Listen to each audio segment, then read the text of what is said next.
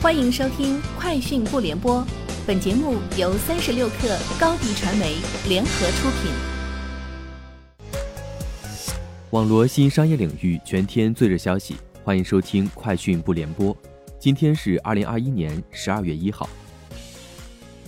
云音乐将于明天正式于港交所挂牌上市，发行价每股二百零五港元。今天暗盘破发，一度跌超百分之四。理想汽车公布二零二一年十一月交付数据，理想汽车十一月交付一万三千四百八十五辆理想 ONE，同比二零二零年十一月增长百分之一百九十点二。二零二一年一至十一月，理想汽车总交付量达七万六千四百零四辆，自交付以来，理想 ONE 累计交付量已达十一万零一辆。未来公布二零二一年十一月交付量。共交付智能电动汽车一万零八百七十八台，同比增长百分之一百零五点六，创月度交付纪录。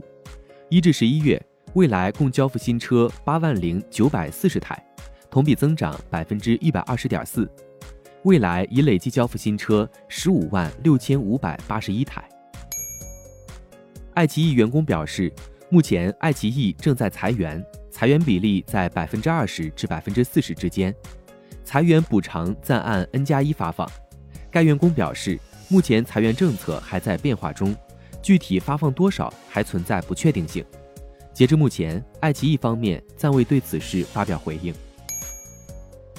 雷蛇 CEO 陈明亮在社交媒体发文，雷蛇将全面提高2022年旗下笔记本电脑的价格，原因是因为零部件成本的大幅增加。